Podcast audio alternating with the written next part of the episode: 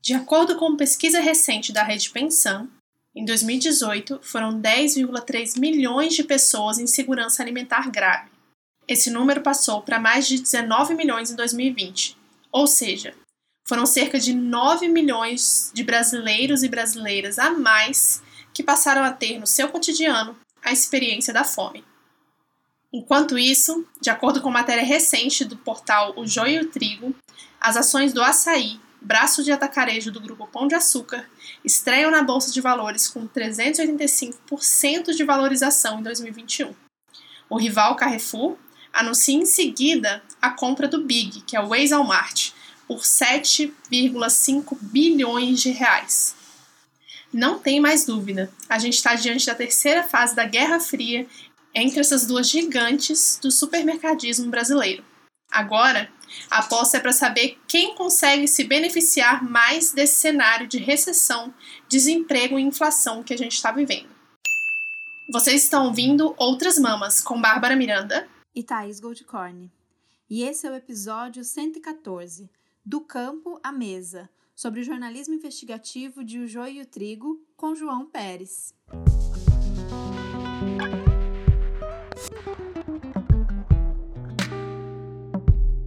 Prato Cheio é o podcast do Joio do Trigo, lançado em janeiro de 2020 para falar exclusivamente sobre alimentação. A gente aqui está sempre indicando os episódios incríveis que eles fazem, inclusive recentemente um sobre consumo de carne e masculinidade, tema que deu origem a esse podcast então foi uma troca bem legal que aconteceu. E a partir daí, a gente que já era fã teve essa ideia de também conversar, é, entender como é esse processo do trabalho tanto do joio quanto do prato cheio. Para isso, a gente chamou aqui o João Pérez, que ele é jornalista formado pela ECA, é autor de Corumbiara, Caso Enterrado. O único livro-reportagem sobre o massacre ocorrido em 1995 em Rondônia, foi editora e repórter da Rede Brasil Atual entre abril de 2009 e novembro de 2014, após passagens pelas rádios Jovem Pan AM, Band News FM. Cobriu eleições, consultas populares e momentos de crise no Brasil, na Argentina, na Venezuela, na Colômbia e na Bolívia. Ó, tinha tanta história para a gente ouvir, mas a gente vai focar no trabalho que ele fundou junto com o Moriti Neto, que é o Joio Trigo, um projeto de jornalismo investigativo sobre alimentação no Brasil. Sim, bem-vindo, João. É um prazer ter você aqui hoje. Obrigado. A gente é realmente muito fã, assim, quando a Marina entrou em contato com a gente pela primeira vez para, né, pra gente ouvir o episódio sobre o consumo de carne, a gente ficou tipo, ai meu Deus, ai meu Deus, que legal. e o episódio ficou muito bom. A gente desses últimos todos também, acho que um, um, dos que mais bombou foi o do leite condensado, né, da história da moça da lata, como é o nome? Moça da lata mesmo, que cara, ficou incrível, deu o que falar. To... Eu vi muita gente compartilhando, gente que nunca nem ouviu falar do jogo e estava compartilhando. Minha mãe, sabe? Tias, etc. Foi bem legal. E o Corpos em Disputa também. Foi muito bom. Desse... Essa última temporada tá, tá demais. Todas são muito boas, mas essa última temporada tá demais é, do prato cheio, né? E a gente tem essa parceria com a editora Elefante, que vocês também têm que estão lançando vários livros através deles, né?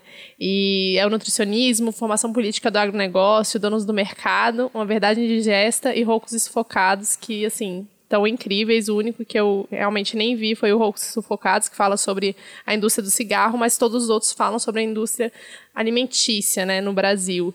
E é, todos, para mim, são de tipo, estourar assim a cabeça, de falar, meu Deus, como que a gente não está falando mais sobre isso, sabe? Então, muito obrigada por aceitar esse convite de estar aqui e seja bem-vindo a Outras Mamas. Imagina, gente, obrigado a vocês pelo convite e a admiração é mútua. A gente também acompanha bastante o trabalho de vocês e, e como eu digo, né, eu não acompanhava muito podcast até alguns anos e quando passei a acompanhar, o de vocês foi um dos primeiros, assim, com que eu cruzei. Inclusive, mesmo já fazendo prato cheio, tudo foi um processo de, de começar a aprender mais sobre podcast, começar a acompanhar mais. E, e o de vocês é muito legal, realmente, é muito importante. Obrigada. Ah, valeu. Não, e sobre os livros que a Babi estava falando, são livros que, inclusive, é, ajudaram e ajudam a gente na construção dos roteiros para vários episódios. Então, desde de algum que a gente fale diretamente sobre o agronegócio, sobre nutrição, ou algum outro que a gente vai falar, porque a gente, como a gente sabe, os temas eles vão se emaranhando e a gente lembra, não, acho que isso está lá no, no, no, no livro tal e a gente vai como consulta. Então, a gente sempre fala deles aqui e a gente fica aí como sugestão para vocês. Gente, no final, a gente coloca lá no Medium as indicações dos livros. A gente vai falar um pouquinho deles ao longo do episódio também, mas já fica de indicação. Aí, Babs, fala. Bom, acho que a gente podia pedir pra, de primeira para o João se apresentar na versão dele e falar um pouquinho do, do Joio e do podcast. Né? Tá bom. É, Vou tentar me apresentar aqui, não sei se sobrou depois de um ano e meio de quarentena e pandemia, não sei o que, alguma coisa. Quem somos nós? Quem somos nós? É... Bom, eu sou. Acho que a apresentação que vocês fizeram, ela já resume um pouco assim dessa trajetória é, profissional, né? Eu sou jornalista. É, também participei da edição de alguns livros aí do Elefante. Acho que o que eu mais gosto, assim, é toda a coleção sobre bem viver. Ah, é que muito massa. legal também e muito conectada com todas essas questões alimentares, né? De um ponto de vista, assim, sistêmico. E o Joio a gente criou em 2017 a partir de uma trajetória que eu e o Moriti tínhamos de observar corporações, de investigar corporações, que para a gente são o grande problema da nossa era, assim, um, são uma grande causa de assimetria, são uma grande causa de problemas sociais, ambientais, econômicos. E, e a gente sentia falta de ter mais desse acompanhamento sistemático no jornalismo brasileiro. Sabe, você tem projetos como a Pública, como a Repórter Brasil, que hoje em dia acompanham esses assuntos, mas o jornalismo mais tradicional olha pouco para os problemas causados por corporações, né? denuncia pouco esse tipo de coisa. E, e aí a alimentação acabou fazendo todo sentido nessa trajetória, porque une com uma questão que é muito afetiva, e para a gente é muito legal, então é muito prazeroso investigar na área de alimentação. E para as pessoas também é, é uma boa maneira de começar a repensar o mundo a partir da alimentação, porque é isso que você falou, né, Thaís, de que os temas estão interligados, então uma coisa puxa a outra. Assim, para a gente, é, alimentação é uma grande desculpa para poder falar sobre machismo, sobre questões laborais, sobre a maneira como as cidades estão estruturadas, sobre a maneira como as nossas vidas estão estruturadas e como que a gente pode e, e deve repensar, né, é imperativo assim repensar a maneira como a gente está vivendo, porque a gente está caminhando a passos largos para a própria extinção e para a extinção de outras espécies.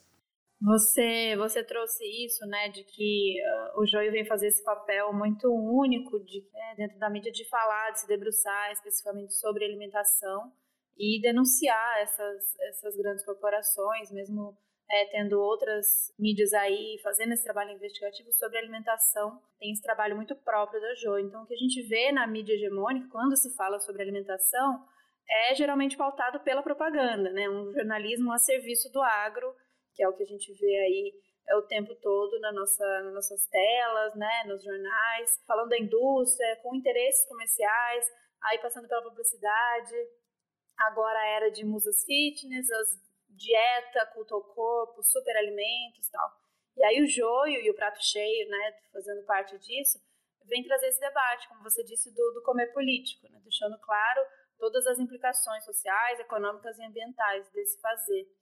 E aí a gente queria ouvir mais de você, como é, no Brasil de 2021, nadar contra essa corrente, especialmente falando de agora, né, o Brasil sendo um dos países que mais mata ativistas ambientais, é, era Bolsonaro, todo o poder do agro cada vez maior e por aí vai. Queria é, te ouvir um pouquinho falar sobre, sobre o trabalho mesmo. Bom, eu acho que a, o nosso ânimo oscila da mesma maneira que o ânimo de todo mundo que se opõe a, ao bolsonarismo oscila, assim, né? De que tem hora que a gente consegue enxergar a coisa de uma perspectiva mais otimista e tem hora que a gente enxerga numa perspectiva mais pessimista é, olhando da perspectiva mais pessimista, a gente está vivendo um rolo compressor que é impossível de acompanhar, né? E do ponto de vista jornalístico é, é inviável, assim, é, porque se tem uma área do governo Bolsonaro que funciona muito bem é o Ministério da Agricultura, é, passando, passando a boiada junto com o Ministério do Meio Ambiente e,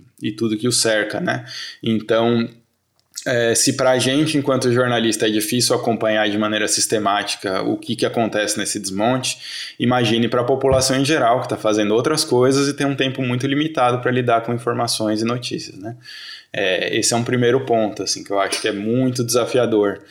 O outro ponto que, que é desafiador é que a gente lida é, muito abertamente de, com a tentativa de desconstruir algo que foi construído ao longo de pelo menos quatro ou cinco décadas, que é essa ideia do livre mercado, de que tudo é regulado pelo mercado, de que a gente não precisa mais do Estado, de que a gente não precisa mais, é, cada um cuida da sua própria vida, né, esse individualismo absoluto. Isso é um desafio gigantesco, assim, porque é, a gente é um raro projeto jornalístico que declara muito abertamente a posição, e é uma posição contrária a corporações, sim, e ela não é uma posição é, desprovida de, de sentido, ou que a gente chegou a essa posição com base só em conjecturas. É, a gente construiu essa posição com base em tudo que a gente tem de fatos, de documentos, de evidências sociais, ambientais, econômicas, é, tudo que está relacionado a mudanças climáticas. Então, me parece que ser sensato nesse momento é ser radical nessa posição, sabe? Tem gente que torce o nariz, fala, ah, isso é um jornalismo militante todo mundo é militante de alguma coisa. O Estadão é um jornal que milita em favor da aristocracia. A Folha de São Paulo é um jornal que milita a favor do livre mercado. Sim. É, então seria muito bom, seria muito maduro para o jornalismo brasileiro se a gente avançasse nesse debate, sabe? Se a gente superasse esse debate que vem desde que a gente nem era nascido ainda. Então tem esse desafio grande assim de desconstrução. Ao mesmo tempo em que é, do, do, olhando de um ponto de vista agora mais otimista, eu acho que, que a gente sente é, no, na nossa atuação e na conversa com organizações, na conversa com pessoas, é, uma mudança de, de ventos aí. Tem, tem ventos propícios, vamos dizer, para esse diálogo porque as pessoas estão sentindo na, na, vida delas que está ficando mais difícil pagar as contas, que elas estão trabalhando mais, que elas estão sentindo no dia a dia impactos ambientais que a gente não imaginava que fossem chegar tão cedo assim. É, eles são muito concretos, né? A gente está vendo os problemas causados pela criação de animais no modo industrial, está vendo os problemas causados pelo agronegócio. A contradição está explodindo na cara das pessoas, né? Como é que a televisão te fala todo dia sobre o recorde de exportação de soja e milho, é, enquanto na outra ponta está faltando arroz e feijão, enquanto na outra ponta a pessoa vai no açougue e paga 30 reais numa carne de segunda. É, então, tudo isso está tá explodindo na vida das pessoas e eu acho que está abrindo pelo menos oportunidade para o diálogo. Né? É uma pena que a gente tenha chegado a esse extremo, porque é muito triste ver as pessoas morrendo de fome, morrendo de frio, morrendo por causa da, da pandemia. Mas, mas eu vejo que, que as pessoas estão procurando um motivo para se indignar. Acho que muitas encontraram no voto no Bolsonaro em 2018 esse motivo, esse, essa espécie de catarse, vamos dizer, como uma contra alguma coisa que dá muita raiva para elas, e acho que elas não expressam, se expressa nessa nesse outro sujeito muito raivoso, mas outras estão procurando outras maneiras, né, de se indignar, de, de enfrentar essa situação e de quem sabe construir uma vida que de fato faça mais sentido para todo mundo. Ah, eu gostei dessa parte Nossa. do otimismo. é sempre bom, a gente sempre fala aqui que a gente fica tipo meia hora falando desgraça, aí depois não, 45 minutos falando desgraça e 15 minutos falando a parte boa e como lutar, assim. Então é sempre bom ouvir o otimismo, a parte do otimismo, porque senão a gente fica só na, nas desgraças, fica difícil de seguir, né? É, é que eu acho que que essa, essa é aquela hora exata, assim, que a gente olha por um lado e fala, mas o que mais falta para as coisas mudarem? Porque tá tudo uhum. aí, né? Todo, todos os motivos estão aí.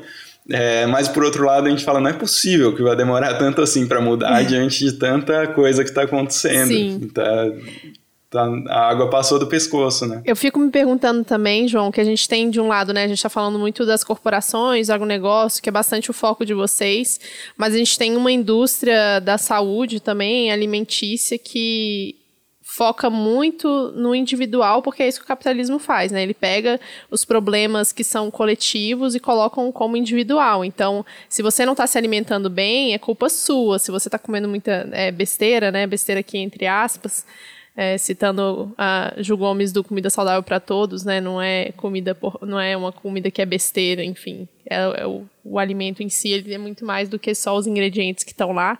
Mas a gente tem toda essa indústria, e eu acho que muito com a indústria das redes sociais, de influências, de alimentos milagrosos e super alimentos, né? Que vem aí como uma solução para, enfim, emagrecer muito rápido, ficar mais saudável, para você não, não perder nenhum nutriente importante para sua vida, né? Então eu, eu confesso que eu tenho bastante raiva de algumas pessoas específicas que não só são influências, mas têm empresas de alimento e vendem esses alimentos milagrosos em cápsulas muito pequenas ou aqueles saquinhos com, sei lá, leite de coco em pó a 100 reais, 100 gramas de leite de coco em pó e você fica, meu Deus do céu, como que as pessoas pagam por isso, sabe?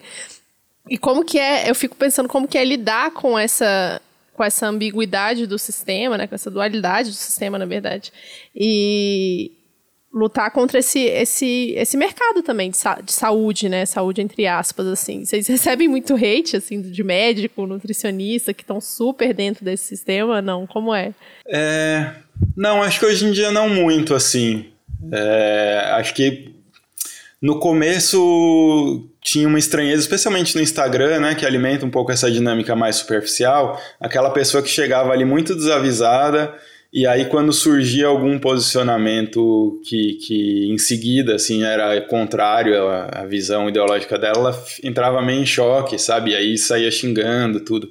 Acho que com o tempo é, foi ficando mais claro para as pessoas ali que seguem o nosso trabalho qual que é o, quais que são os nossos valores e de que a gente não está falando de salvação individual, a gente não está falando é, dessas coisas milagrosas e tal, né? Isso foi legal porque a, a, nossa própria carta de princípios, já de quando a gente começou o site lá em outubro de 2017, ela deixava claro assim que não era um site sobre ingredientes milagrosos e nem sobre dietas. É, era um site sobre alimentação como uma questão política que tem muitas conexões sistêmicas. Então, acho que com o tempo também nas redes sociais isso foi ficando mais claro para as pessoas. A gente lida hoje com esse tipo de situação mais do ponto de vista da investigação mesmo, né? Porque é impressionante, a gente cruza com muito dessas é, questões milagrosas e eu tenho a impressão de que nesse período, assim, desses últimos dois anos, é, acho que particularmente durante a pandemia, foi se intensificando muito esse processo de apropriação de pautas, né? Então, é, acho que ano passado foi o ano, assim, em relação à apropriação do veganismo, um tema que vocês falam com muito mais propriedade do que eu. Fiquei impressionado com a quantidade de, de soluções milagrosas e produtos que, que prometem coisas que são completamente estranhas, estapafúrdias. Teve, teve muita questão relacionada à preocupação ambiental, muita questão relacionada a gênero, né? Então, acho que isso avançou muito.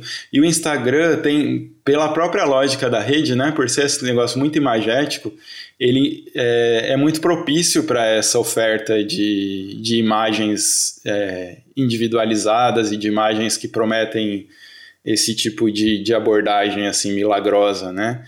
E tem um, um, aspecto importante que o, o código de ética dos, das nutricionistas ele foi reeditado há uns dois anos e ele previa inicialmente restrições a esse tipo de conduta porque de fato você entra numa coisa quase de curandeirismo assim né? Um negócio é, perigoso. E mas houve uma pressão danada é, de profissionais e particularmente de setores dos, do conselho de nutricionistas mais ligados à indústria para que isso não fosse adiante. E a versão final do código de ética acabou sendo mais branda, vamos dizer, do que, do que poderia ser para coibir esse tipo de prática.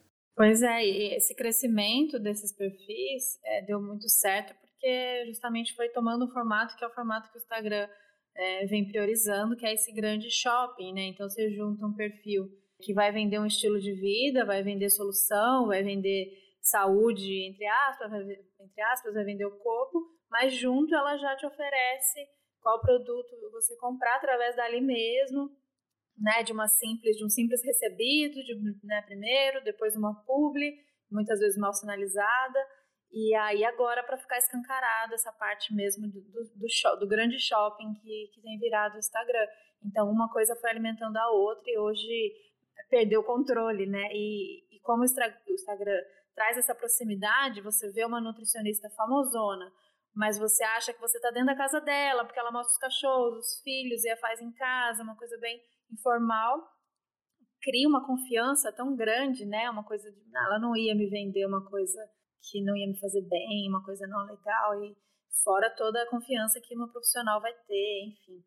Então é, é bem é bem complicado mesmo o que, que virou. A gente está sempre nessa nesse debate sobre é, o Instagram, esses, esses perigos e como é, é difícil, né? A gente fazer esse trabalho e é só dizer o, o, outro ponto e qual é a verdade dessa história toda. É, às vezes a gente já aconteceu com a gente de estar em algum lugar e perguntarem, mas por que vocês fazem esse trabalho? Quem paga vocês? Né? Porque se o outro lado recebe para falar de um produto, para falar de uma ideia, quem paga? Quem está por trás? Quem está pagando? Quem está pagando? Não, é porque a gente acredita, a gente é daquelas pessoas que acredita mesmo que vale a pena investigar e tentar falar o que acontece, a real, o que a gente vai descobrindo e compartilhando. Eu acho que tem muito esse trabalho, né? Isso não quer dizer que esse trabalho não precisa ser remunerado, muito pelo contrário, mas não é essa, não tem nada por trás, é só querer mesmo mostrar essa verdade que um dia a gente descobriu alguma coisa, viu que tinha uma pontinha ali que não batia e a partir daí ir investigando e buscando essas informações, aprendendo com outras pessoas, se juntando a outras pessoas. A gente, esses temas que a gente tem trazendo, tá trazendo hoje, o quanto que a gente não ouviu pela, pela primeira vez e ficava assim, meu Deus, não é possível, com Ju Gomes, Cris Maimone, é, a Lenara, tantas, tantas que já vieram aqui no início desse podcast falar sobre essa questão da alimentação, dos mercados, né, da, da, da, agricultura, e a gente ficava, nossa, por que não me falaram? Essa é a sensação. E, e essa sensação de ter sido enganado, a gente quer passar para frente, que mais pessoas né, sintam isso, falam assim, tá, fui enganada, saquei, mas o que, que, a gente pode fazer agora? Acho que é meio por aí, né?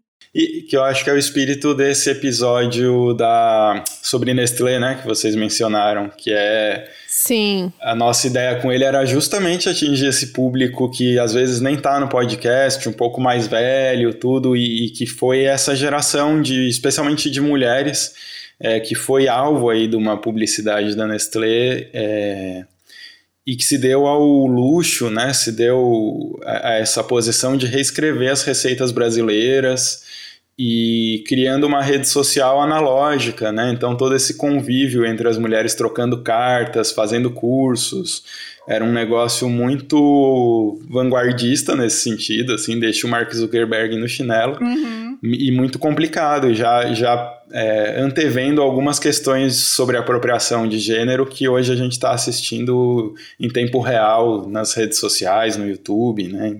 Um monte de lugares. E, e essa questão que você falou, Thaís, a publicidade ou os presentes, tudo isso chega de maneira muito fácil, né? Então, se a pessoa não tiver muita clareza de que ela não quer aceitar esse tipo de coisa, oh. é, porque aí chega uma empresa que fala: ah, não, mas nós somos éticos, nós somos pequenininhos, olha aqui. É, acho que o caso do Mundo Verde, que agora a gente tem clareza de que é de um empresário bolsonarista, né? Mas durante tanto tempo essa conexão ficou ali esquecida, é bem interessante nesse sentido. Ou a Mãe Terra, comprada pela Unilever, né, que também tinha todo esse discurso. Sim, sim. Enfim, exemplos não faltam de como é arriscado esse tipo de estratégia de falar, ah, essa empresa aqui acho que não tem problema. Sim, é, é verde, é, agora é vegana, é saudável, é impressionante. Agora, gente, esse episódio do Leite Moça, eu, o meu queixo caiu no primeiro momento que eu comecei a ouvir isso, porque a gente aqui, ó, macaca véia, que já já sabe, não, não tem nenhum amor pela Nestlé, muito pelo contrário. Mas a, a história, né? Ouvir a história, isso que é muito massa do trabalho de vocês, que aí atrás dessas histórias, né? A gente às vezes cai numas de numa discussão de agora ou superficial de é bom, não é bom, faz mal, faz bem, é, cura, não cura. E fica muito, né? Cada, cada semana ou tem um alimento que, que vão dizer que é legal e outro que não é. Quem não terminou esse episódio de vocês com muita raiva, muita raiva mesmo, não ouviu direito, tem que ouvir de novo. e esse trabalho de fazer, é, buscar essas histórias, né? O que, que essas histórias fizeram para apagar outras histórias, para sobrepor, né? Para contar uma narrativa própria e fazer a gente comprar, essa raiva que vocês instigam na gente, ela é muito é, importante e motora para a gente buscar essa transformação. A gente estava lendo agora o, o Donos do Mercado, e aí a gente sentindo raiva, mais raiva. A gente, no episódio aqui, tanto com a Lê, Nara, quanto com a Cris Maimone, elas batendo a tecla de o último lugar que a gente deveria comprar nossos alimentos é no, nos supermercados, nas redes de supermercados, e explicando. Mas ali lendo é, o, o, livro, vendo a história, né, o tamanho disso e o porquê né, dessas coisas. Então, como tudo foi encaixado perfeitamente, a toda a disposição, os corredores, as gôndolas, as luzes, os produtos, as prateleiras, é, e como isso casou muito bem, tipo, não é só de um lado, né? Então oferece isso, mas isso casa com um consumidor que já está completamente exaurido pela forma sistema que a gente vive, porque ah, antes a gente tinha um trampo, tem que garimpar diversas lojinhas do bairro, a padaria é o pão, o açougue é a carne, a peixaria é o peixe, a mercearia os grãos, né? E agora tá tudo ali rápido, fácil, sem pensar, com a falsa ilusão de que você está arrasando e de que você tinha ali diversas opções, né? Tem um monte de opção e eu escolhi. A magia dos supermercados reside em simular com perfeição a concretização de um dos grandes fetiches da nossa era, a liberdade de escolha. Ela está para os supermercados como Mickey está para a Disney. Essas grandes lojas são uma metáfora, uma mensagem, daquilo que o capitalismo espera de nós. Corredores segmentados para uma vida guiada por ideias segmentadas, na qual não ligamos os pontos a experiência de consumo organizada, obediente, padronizada.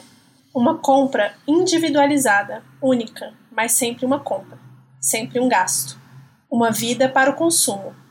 O máximo que se admite são variações do mesmo tema sem sair do tom. Mas como essas histórias, né, desses, desses mini comércios, desses lugares que a gente tinha é, essa conexão, entendi, conversava sobre aquilo que a gente estava comprando e tinha que ir nos lugares diferentes para buscar produtos diferentes, o que a gente estava desejando, né? Pautar pelo desejo ou pelo que é local, como isso foi engolido por essas gigantes do, do mercado. É, e, e, isso do comércio local, ele não é só uma questão romântica, né? Ele é uma questão econômica e social, porque quando você compra, sei lá, num, numa padaria local ou num mercadinho local, aquele dinheiro provavelmente vai circular ali naquele bairro, ali naquela cidade, ele não vai bater asas para um paraíso fiscal, como é o caso de Pão de Açúcar e Carrefour. É, o dono do mercadinho, no máximo, ele vai pôr no banco e esse dinheiro vai render, é o máximo que ele vai conseguir fazer. Então, também é uma maneira de você criar empregos localmente, e isso uma coisa vai alimentando a outra, né? Porque aí o dono da padaria gasta no mercadinho, o dono do mercadinho gasta na feira, o feirante gasta não sei aonde, e isso vai criando um ciclo que é benéfico e de empregos que no geral podem ser de melhor qualidade também porque você está fiscalizando, né? O, o caixa do Pão de Açúcar é uma pessoa sem rosto, assim, tanto faz, na verdade, ninguém conhece o caixa do Pão de Açúcar pelo nome, é, salvo alguma pessoa muito iluminada nessa vida mesmo, mas é, no geral é uma, você passa por ele sem tomar conhecimento, enquanto o caixa do mercadinho é uma pessoa com quem você vai criando uma relação, em algum momento talvez ele te fale se, se ele tem um problema trabalhista ali naquele mercadinho e você tem como cobrar o dono ou tem como mudar de mercadinho. Uma outra questão que eu acho importante ainda nesse sentido é que essa questão, é, é, essa estrutura dos supermercados, ela mostra o limite dessas soluções individuais, assim, o limite dessas soluções que, é, que tomam uma parte pelo todo. O que, que eu quero dizer? As pessoas que moram em bairros de classe média, de grandes cidades, podem ir lá num pão de açúcar super bem estruturado, que tem lá cinco opções de chocolate orgânico, uma mais maravilhosa que a outra, é, que tem frutas que parecem feitas assim no estúdio, perfeitas, mas isso é uma fatia muito, muito, muito pequena da realidade e é uma fatia cada vez menor da realidade a, a fatia grande hoje, quase 70% do faturamento das duas grandes redes de supermercados, Carrefour e Pão de Açúcar, vem do atacarejo, né, que é esse modelo de atacado voltado para a pessoa física que é, foi o modelo que eles encontraram para ganhar o interior do Brasil, para ganhar a periferia, e nesses lugares o que se oferece é um horror, assim, né? Não sei se dá para classificar ultraprocessado entre pior e melhor, mas é o pior do pior dos ultraprocessados. É, a fruta, legume, a verdura chegam lá estragados ou a ponto de estragar, é, é humilhante, assim, a situação, sabe? E ao mesmo tempo que, que a gente ainda não sabe muito bem, mas tudo indica que provoca uma reestruturação também do comércio local, e aí isso prejudica as periferias, porque aqueles pequenos negócios que mantinham famílias vão sendo afetados por, esses, por essas grandes redes, não tem a menor condição de competir em termos de preço e, e quantidade de, de ofertas, né? não, tem, não tem jeito. E eu acho também que essa questão dos supermercados ela expõe a nossa necessidade de uma superação que seja do modelo inteiro. Assim, é, não adianta a gente achar que o, o modelo do agronegócio, que criou tantos problemas, pode ser superado dentro do supermercado, porque o supermercado faz parte de um mesmo paradigma. Assim, supermercado e Revolução Verde vieram juntos nos anos 50, 60, 70, vendendo essa ideia de que é, os alimentos eram uma mera questão de produtividade e que os alimentos tinham que ser produzidos em quantidade, não importa o impacto que isso tenha para a nossa saúde, não importa o impacto que isso tenha para o planeta. É, e o supermercado é justamente o espaço que foi criado para expor esses novos produtos, para expor essa nova lógica, esse novo paradigma. Então, como é que a gente vai superar esse paradigma dentro do supermercado, alimentando duas corporações que têm um papel determinante na maneira como se estrutura todo esse sistema alimentar dali para trás, toda essa produção do alimento, toda essa produção da semente, isso é remoldado pelos supermercados. Né? Então, existe uma visão é, que hoje em dia é muito claramente ingênua na literatura científica, especialmente do direito, de que os supermercados são uma plataforma neutra. Então, a empresa chega lá, oferece o produto dela, eh, o supermercado, de maneira neutra, expõe esse produto, eu vou lá como consumidor e compro aquilo que eu quero. Não é assim. É, o acesso às prateleiras, o acesso às gôndolas é muito concentrado, são poucas empresas que têm condição de estar ali dentro, então isso quebra pequenas indústrias, isso quebra pequenos agricultores e o supermercado, pelo gigantismo dele, ele só pode lidar com grandes fornecedores. Então, é, o sujeito que produz mandioca numa cidade do interior, ele não tem como chegar lá no pão de açúcar da cidade dele, ou no extra, ou no açaí, e falar: ah, será que eu tenho como colocar aqui a minha mandioca? O cara vai falar: amigo, vai falar com o fornecedor. Ah, onde está o fornecedor? Tá a 500 quilômetros daqui. E como é que eu chego no fornecedor? Tem três atravessadores para você chegar no, no fornecedor. Então, é, todo, o, todo um ciclo vai se reestruturando em função dos supermercados é, e não tem a menor condição de achar que eles podem ser parte de uma mudança positiva, na minha opinião. Nossa, é tudo muito. Toda vez que eu paro pra pensar nesse assunto, eu fico, tipo, paralisada, assim. E eu acho que uma das coisas que mais me choca, você falou aí, há quanto tempo existe isso, é que é tudo muito recente. A gente nasce, cresce achando que sempre foi assim. Então, tipo, eu cresci com meus avós falando de marcas específicas, ah, só compra o requeijão de marca tal, só compra o leite moço de marca tal, e aí só faz compra no pão de açúcar, sabe? Porque, ah não, porque lá as coisas são de qualidade. Aí depois de anos vem minha avó aparecer com, com intoxicação por agrotóxico e as pessoas não sabem por quê, né? Então, quando você pega a história do Brasil para ver a formação política do agronegócio, qual a história dos supermercados, né, do Pão de Açúcar do Carrefour no Brasil, é muito recente e a gente para a gente nem para pra pensar nisso, né? É isso que vocês falam no, dono, no Donos do Mercado. É tipo, tá lá, as pessoas não veem, é como se fosse uma coisa totalmente neutra na nossa vida e a gente não pensasse sobre isso, porque sempre esteve, sempre foi assim.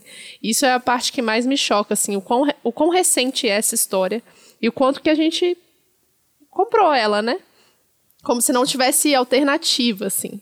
Isso é bem chocante. E eu lembro em São Paulo, quando eu estava morando em São Paulo ainda, eu tinha um produtor que, inclusive, eu visitei a, a fazenda dele, a chácara dele, era, era uma chácara bem grande, na verdade, mas ele tinha lá a produção dele de orgânico, tudo a gente foi conhecer, uma grande parte também era agrofloresta, bem legal. E aí ele falou também que ele parou de vender para mercados que são orgânicos, né, que tem essa proposta, mas já são uma rede como é, como Corim, Malunga, esses outros que eu nem sei qual o tamanho desses mercados, mas que já estão espalhados aí pelo Brasil, porque por, por mais que não tenham os atravessadores, né, ainda não tem esses atravessadores, eles também exploram demais os, os agricultores, né?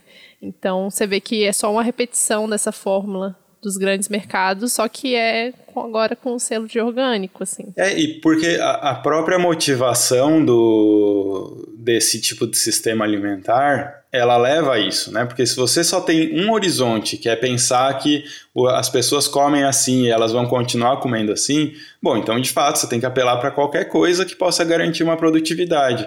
Por exemplo, é, os argumentos usados para devastar o cerrado da Amazônia em troca de produzir soja e milho que vai alimentar porco e frango do outro lado do mundo. É, do ponto de vista ambiental não faz qualquer sentido, né? Mas eles, isso se baseia na ideia de que, bom, precisamos alimentar o mundo. Como vamos fazer para alimentar 9 bilhões de pessoas em 2050? Acho que eu já escutei essa pergunta umas 300 vezes. E a gente vai alimentar com comida, mas será que as pessoas precisam comer 45 quilos de frango, como a gente come hoje no Brasil? É, ou na China se come 35 quilos de porco. Será que a gente precisa disso? Assim, a gente aumentou muito o consumo dessas coisas justamente porque foi se tornando barato, porque foi se tornando onipresente. Né? Será que, que a gente não pode repensar isso?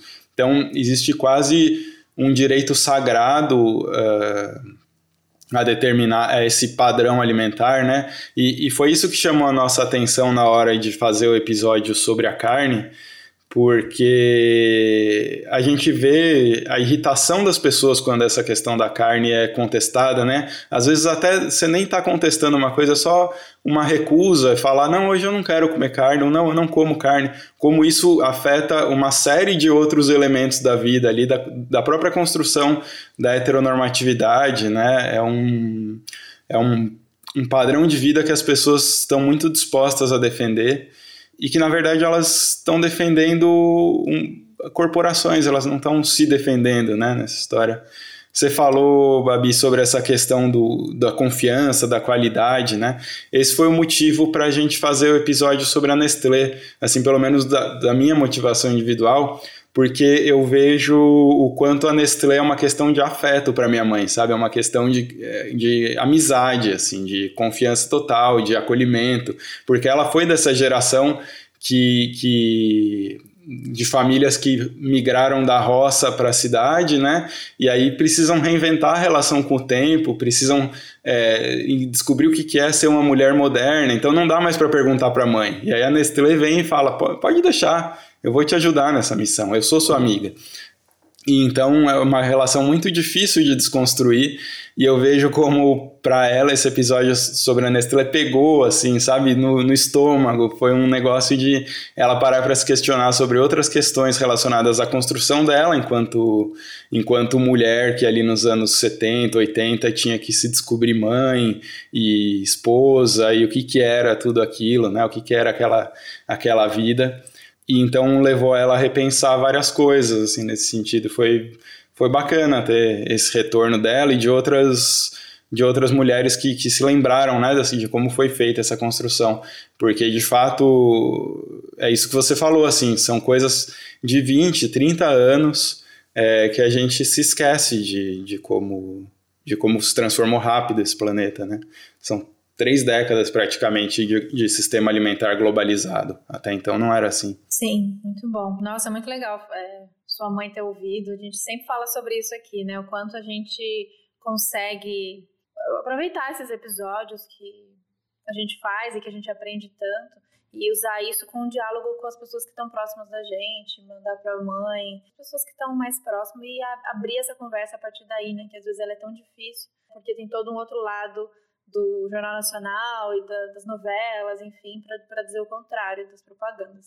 Então é muito massa. Eu não mandei esse para minha mãe, já, já vou mandar. Eu lembro muito das, das receitinhas atrás da, da embalagem do leite moça, que minha mãe guardava aquilo, colava aquilo direto, né? Acho que passou do caderno da avó, que era todo escrito, para o caderno da minha mãe, que era um caderninho já da Nestlé, não era um caderno genérico, era um caderno da Nestlé, e que ela ia acrescentando essas receitinhas coladas, que era o verso do, do leite moça. Nelson era o açougueiro do bairro onde eu cresci, no ABC Paulista.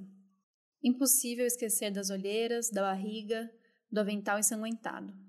Da solidão dele entre cortar a carne, cobrar, atender o próximo cliente.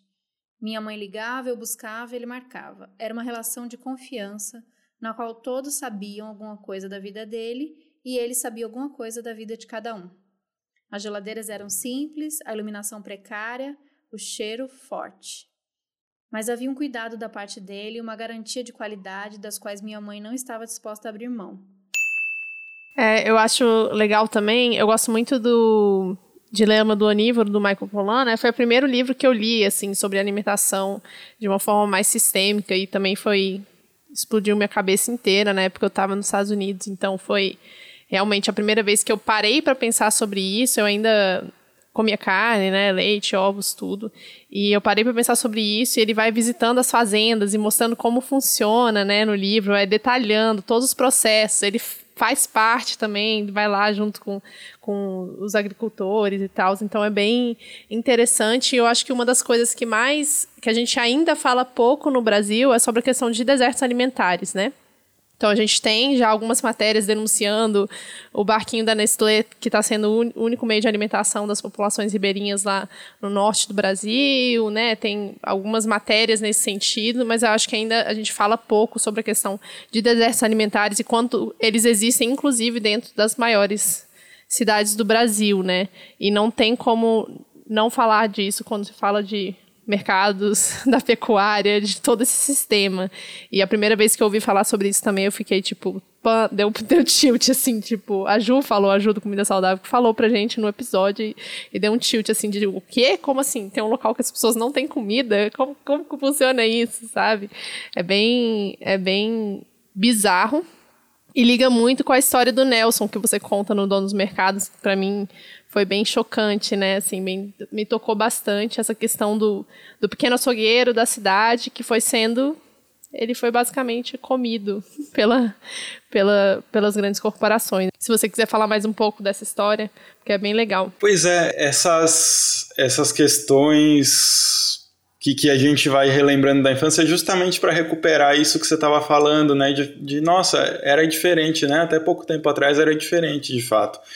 E tem uma história, eu vou, eu vou abrir mão da do Nelson, eu vou contar a história do Marcelo, que era o cara do, das coxinhas. Ele tinha um, um trailerzinho de coxinha assim no bairro. E eu gosto dessa história pelo seguinte: de vez em quando minha mãe não tinha tempo de, de fazer o almoço, e aí deixava um dinheiro para eu ir comprar um marmitex, alguma coisa que naquela época custava 4, 5 reais. E eu malandramente pegava e ia no Marcelo né? Comer coxinha, bolinho de carne.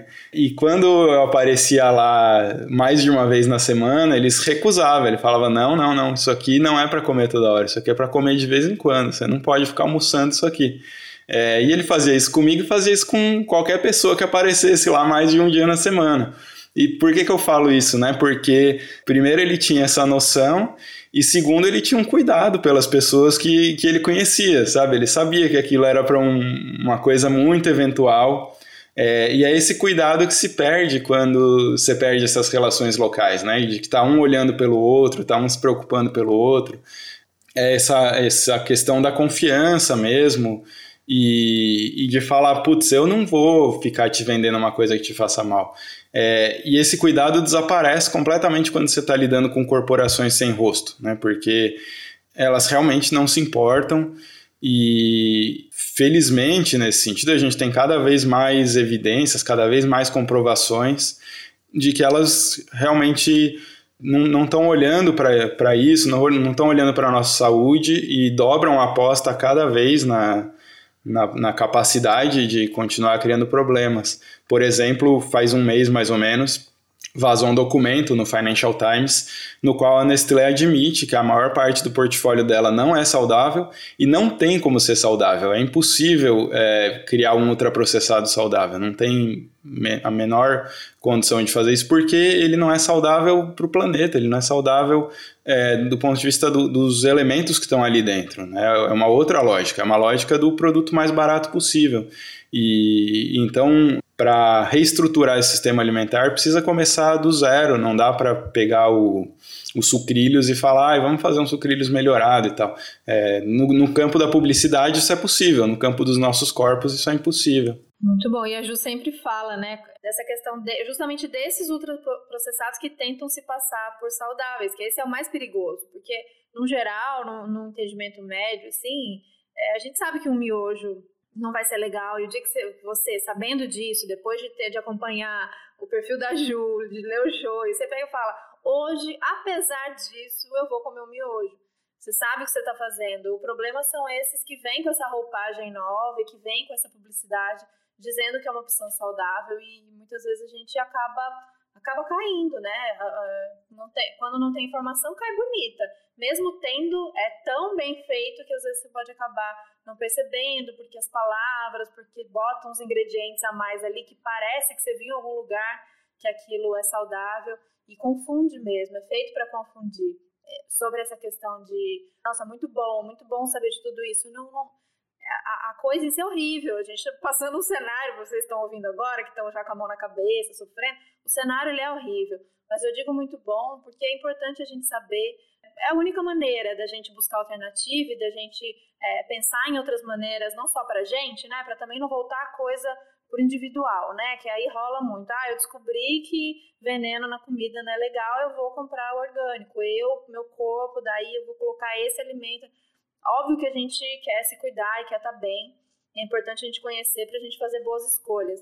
Mas é pensar nessas alternativas que, que envolvam todo mundo, né? Essas alternativas coletivas. Quando a gente fala para vocês, então, que o Carrefour e o Pão de Açúcar dominam e que fazem esse trabalho é, horroroso e, e, tudo que eles engolem os outros e, e, tudo que vem envolvido, que eles são a ponta final ali do agronegócio que a gente tanto critica, qual é a alternativa, né? A gente já vem falando aqui nesse podcast de várias, mas é, não é também se a sua rotina cabe ir à noite no Carrefour comprar o seu alimento que você é, é tá junto com o Carrefour, você é cúmplice, você é horrível tanto, tanto quanto ele.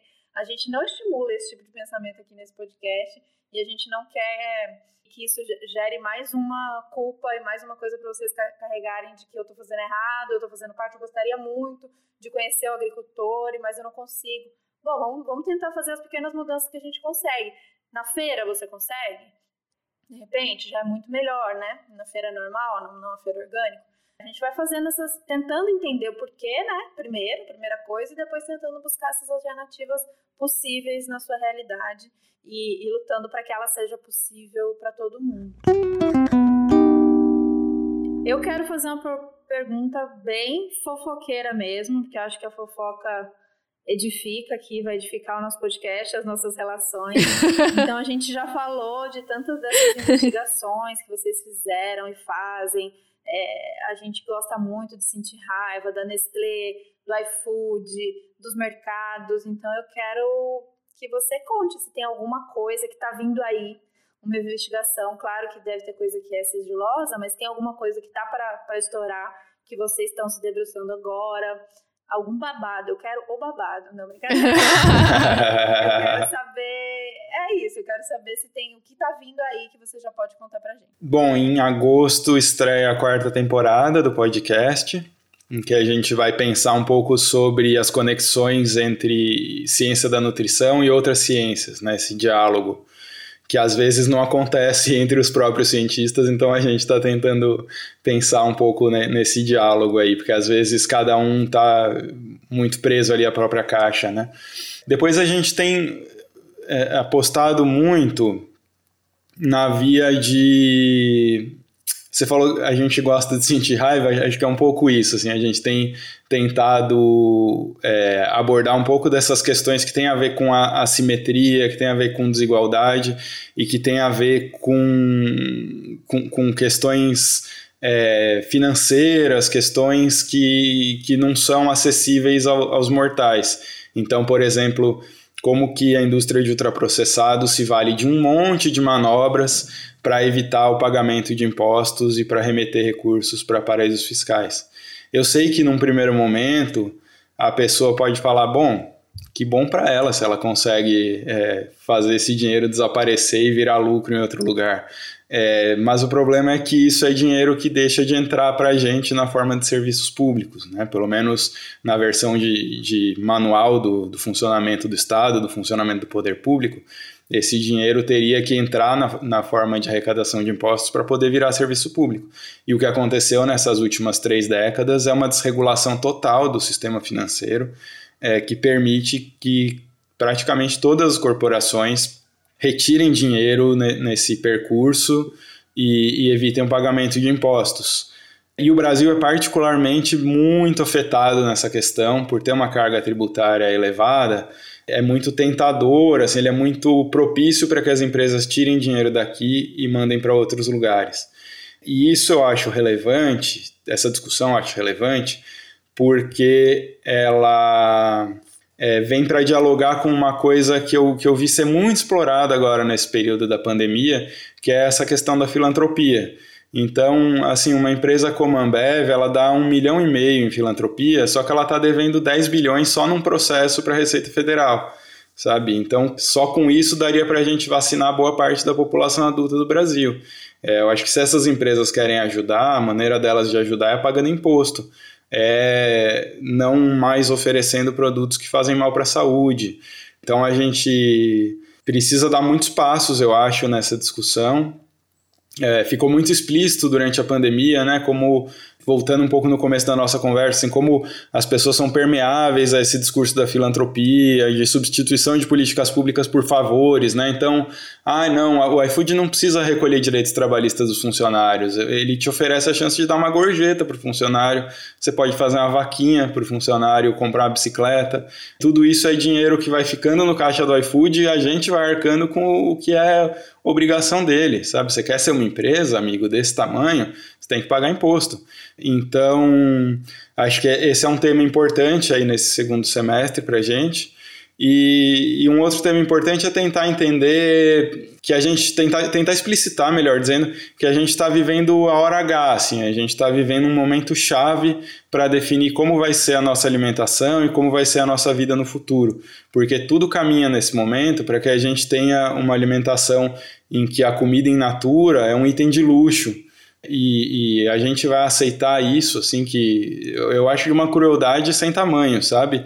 Que os pobres sejam condenados a comer miojo e salsicha todos os dias. E também a gente vive a hora H em relação a uma série de outras questões, em relação à devastação do Cerrado e da Amazônia, em relação ao nosso consumo de ultraprocessados, que veio crescendo, e depois que ele passa de um certo limite, é muito difícil recuperar a nossa cultura alimentar tradicional. É, a gente vive a hora H em relação ao nosso modelo de país, então a gente vai aceitar que o nosso modelo de país, a gente nossa sobrevivência enquanto região no mundo, né, enquanto América do Sul, enquanto América Latina, é produzir ração para animal. É isso que a gente a gente escolheu esse projeto. Não me parece que a gente tenha sido chamado a escolher esse projeto, que vem de longa data, é verdade, mas que se aprofunda muito com o golpe em 2016. E eu destaco o golpe porque justamente é esse momento que a gente não foi chamado a escolher o nosso futuro. A gente não votou no golpe e a gente não votou nessa nesse avanço todo que aconteceu nesses últimos anos é, sobre terras indígenas, sobre terras quilombolas, sobre agricultura familiar. Talvez a gente esteja vivendo um grande êxodo rural nesse momento, a gente não tem como saber porque o, o censo do IBGE fez o favor de não acontecer. É, então, a, acho que a gente está numa emergência, numa crise sistêmica e, e que quanto antes a gente se der conta disso, e de alguma maneira retomar as rédeas enquanto sociedade, assim, retomar o controle sobre a nossa vida de maneira coletiva. Eu acho que quanto antes isso acontecer, melhor vai ser para a gente e, menos dramática vai ser essa situação que já está absolutamente dramática, né? Mas eu acho que essa pandemia é só uma amostra grátis do que pode ser o futuro, assim. É uma amostra grátis com muitas aspas, porque não foi grátis 500 mil vidas, mas no sentido de que é um, um ensaio de algo que vai ser muito pior no futuro e num futuro breve. Pedi fofoca, ganhei depressão. é real. Importante a gente estar atento a essas questões. O João trouxe tantas coisas que a gente é, tem que prestar atenção, tá atento, ver os caminhos e esses atos, né, essa, essas idas nossas às ruas.